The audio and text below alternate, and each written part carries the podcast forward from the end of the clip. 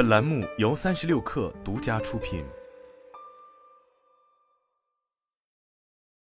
Power On 从多位产业人士处获悉，小米汽车首款车 SU7 将于二月中下旬正式进入 Sub 阶段，启动批量生产。据悉，Sub 后首月及三月产量计划在两千辆左右，并且有望在二零二四年中完成产能爬坡，七月产量可达万辆以上。Power On 向小米汽车求证，截至发稿未获回应。对车企而言，Sub 是无比折磨但又令人兴奋的节点。在 Sub 之前，研发部门需要完成近乎所有研发与验证测试工作，保证整车运行的功能性与安全性。同时，还需解决供应链问题，让符合标准的零部件在规定时间内保质保量出现在生产车间。Sub 意味着本批次开始，小米工厂下线的车辆已经可以投放市场，交付用户使用。此前曾有报道，小米 SU7 在二零二三年十二月就已进入第五个验证阶段 PT 五。并计划在当月生产三百辆作展车等用途。验证环节后，车企还需要通过预生产阶段 PP 来整备产线，而后一般要至少经过一至三个月才能启动 Sub。从时间点来看，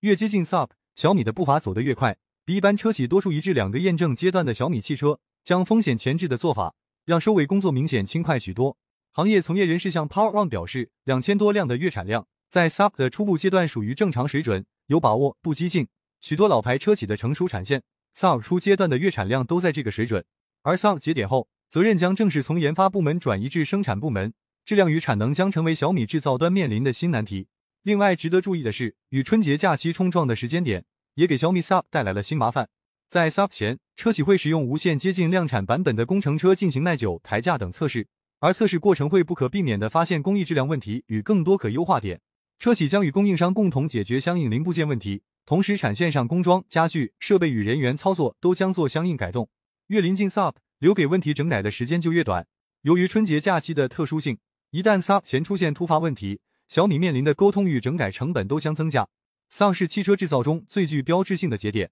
，Sub 时间点的敲定，几乎可以与造车成功化等号功能与安全都经得起考验的产品可批量生产的标准化产线。在去年十二月二十八日的小米汽车技术发布会中。雷军介绍了小米汽车在电机电控、电池、压铸、智能驾驶、智能座舱等方面的研发成果，其中动力续航与生态互联成为小米 SU7 的三大亮点。小米自研电机最高转速可达两万一千转每分，性能媲美 V 六级燃油发动机。双电机版本的小米 SU7 最高时速可达两百六十五千米每小时，零百加速用时来到二点七八秒的水平。另外，低至零点一九五 CD 的风阻系数也给小米 SU7 带来最高八百千米的 CLTC 续航里程。更吸引人的是，基于小米生态打造的互联体验，一千多项米家设备可无感上车，各类拓展口的使用，更是让 iPad 实体按键上车成为低成本可选项。但小米 SU7 的定价一直扑朔迷离。雷军曾在首次发布会上公开表示，小米 SU7 电池采购成本超过十万元。在一月八日官方微博发布的答疑中，